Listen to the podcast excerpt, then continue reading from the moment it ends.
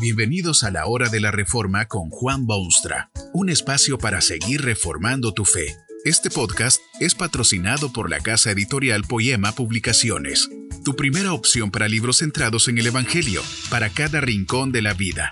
Para ver los nuevos libros de este mes, visita nuestra página www.poema.co. Ahora escuchemos a Juan Boonstra con el programa de hoy.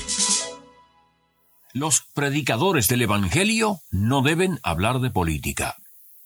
Este concepto está muy en boga y se critica severamente a quien se atreve a mencionar nombres o ideas concretas que estén relacionadas con las cosas públicas. Uno puede ciertamente orar por los funcionarios de gobierno y por los que se postulan para esas empresas, pero no se debe favorecer una opinión sobre otra ni respaldar un candidato a expensas de otro.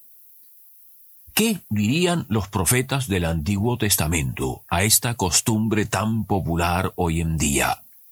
¿Puede imaginarse usted un profeta de aquellos que temerariamente se presentaban ante el todopoderoso rey, lo señalaban con el dedo y le decían, Tú eres el hombre? ¿No se presentó un Juan el Bautista ante el rey Herodes y lo condenó por tener una mujer ilegal? ¿No hablaron Pedro y Pablo con y en contra de algunos funcionarios de su mundo? ¿Qué diría esa santísima gente si oyesen ese clamor moderno de que los púlpitos no deben meterse en política, ni los predicadores deben hablar de cosas que no les corresponden? ¿No sabía usted que las mejores formas conocidas de gobierno tienen sus raíces en la histórica fe cristiana y sus estupendas enseñanzas? ¿Es que no se debe hacer saber a la gente lo que les conviene? Tal vez sea cosa muy sabia eso de no meterse en política. Pero no puede uno claudicar en sus responsabilidades ante los pueblos de la tierra a quienes se proclama el potente mensaje de Dios. Tal vez usted jamás ha participado o no piensa participar en elección política alguna. Pero, ¿qué elige usted para su vida, su patria y su futuro? Es curioso que el crimen más horrendo de la historia fue el resultado de una elección. Habían dos candidatos. Uno de ellos era el Hijo de Dios. El otro era un revolucionario que se llamaba Barrabás. El pueblo eligió al criminal y el candidato opositor fue enviado a la cruz. El electorado demandó su muerte. Por intermedio de sus líderes y representantes exigieron que se crucificase a Jesús y se soltase a Barrabás. Este era su grito inconfundible. ¡Afuera con Dios! Esto había comenzado mucho antes. El pueblo de Dios, privilegiado en sus formas de gobierno y en sus sapientísimas leyes, se dirige a Dios y le pide un rey. Hasta ese momento habían vivido bajo la tutela santa de Dios, que es la esencia de la libertad pura e inmaculada. Cualquier otra forma de gobierno, aparte de esa, es hasta cierto punto un poquito de esclavitud. Pero aquel pueblo exigió tener un rey y ser como los demás pueblos de la tierra. Dios les advirtió de los peligros de esa senda, quiso convencerlos que no deberían seguir ese camino, pero ellos tercamente insistieron y Dios les dio así su primer rey. Su reinado fue un verdadero desastre político, económico y social. Sus sucesores no fueron mejores. Algunos de ellos pintaron cuadros verdaderamente vergonzosos y mancharon el lienzo de la historia. Y la culminación de esa degeneración tomó lugar en los recintos de Poncio Pilato. En aquella sala insolente, el pueblo enfurecido hizo de nuevo su elección. Pilato les ofreció poner en libertad al Hijo de Dios, el Redentor de sus vidas, el gran libertador. Pero ante la mirada asombrada de todo el mundo, aquellos endurecidos de corazón rechazaron tal privilegio, sellando su veredicto lastimoso con estas palabras No tenemos más rey que a César. ¿Oyó bien usted? Esto marcó el fin de algo muy especial en el mundo. La nación no quiso ser gobernada por Dios. Uno de sus reyes quiso matar al niñito Jesús. Y cuando Pilato preguntó al pueblo qué debía hacer con Jesús, gritaron como salvajes, Crucifícale. Hasta estaban dispuestos a hacerse completamente responsables de su mísero acto, porque esto es lo que le dijeron al gobernador romano. Su sangre sea sobre nosotros y sobre nuestros hijos. Tal vez cree usted que estas cosas poco tienen de contemporáneas, no cree que esto tenga algo que ver con su propia situación. Usted no está en contra de Dios. Bueno, tampoco estaban en contra de Dios aquellos ciudadanos antiguos que pidieron un rey y rechazaron lo que Dios les había dado. Jamás creyeron que lo que pedían terminaría donde terminó.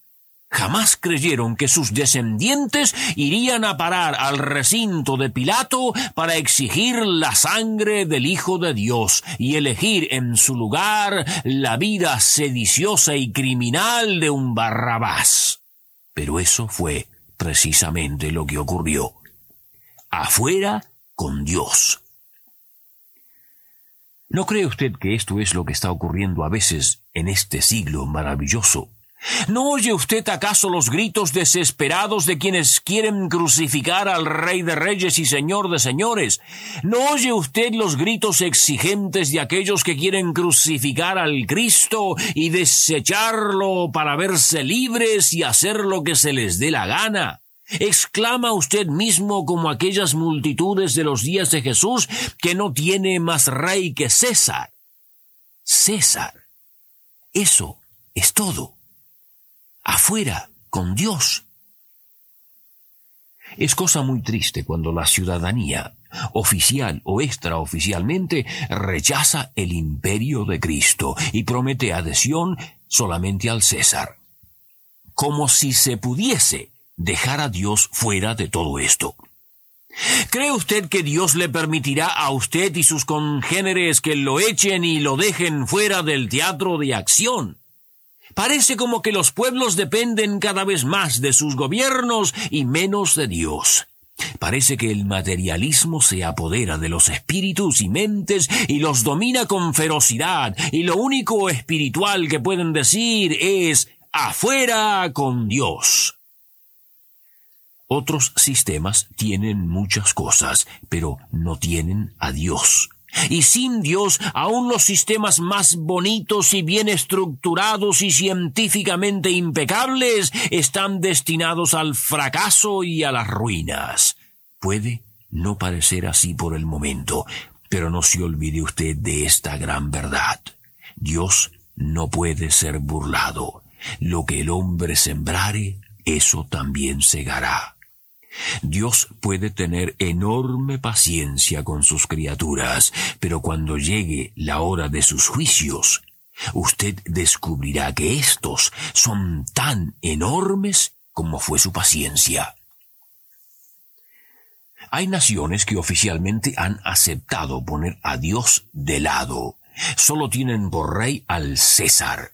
Abiertamente declaran fuera con Dios.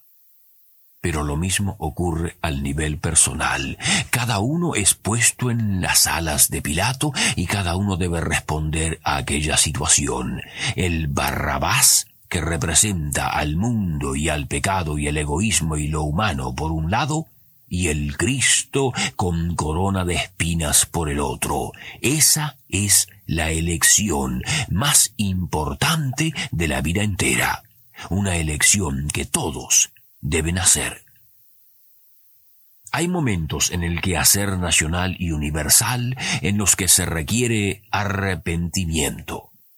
El hombre tontamente abandona el sendero de justicia y de vida y anda por los caminos de perdición y vanidad. Por eso Dios lo llama a la reflexión. Trata de despertar su conciencia. Quiere sacarlo de su modorra. Para ello envía sus fidelísimos profetas con palabras cortantes y con palabras de tierna invitación. Es amor, amor puro y genuino. A menos que el hombre se arrepienta de sus errores y se vuelque de nuevo al Dios de quien quiere escaparse, la sociedad está destinada a peores realidades y más duras experiencias. Quien no se arrepiente de su equivocada conducta se pone de lado de quienes votan en contra de Dios. Añaden su voz a la de las multitudes que gritan afuera con Dios. Si las naciones dejan afuera a Dios y siguen confesando que sólo tienen a César por rey, la estabilidad y la seguridad y el bienestar y la paz de tales naciones están colgadas de un finísimo hilito que puede romperse cualquier momento. No puede una nación olvidarse enteramente de Dios y pretender que Dios no se olvide de ella. Del mismo modo, si el hombre deja a Dios fuera de consideración personal, si no atiende a su voz paternal, si desoye y peor aún desobedece el tierno llamado de Dios, también Dios lo dejará fuera de las puertas de su reino y especialmente de la eternidad que a todos espera. La elección más decisiva toma lugar todos los días en la vida humana. Cada uno debe entrar en el recinto de Pilato y decidir. Allí están Jesucristo y el César. ¿Por quién vota usted?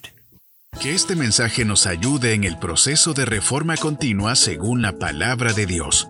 Si quieres profundizar en la exposición bíblica, puedes buscar más recursos en www.poema.co.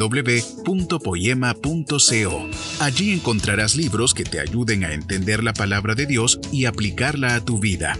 Poema, el Evangelio para cada rincón de la vida. Nos vemos en el próximo episodio de La Hora de la Reforma con Juan Bonstra.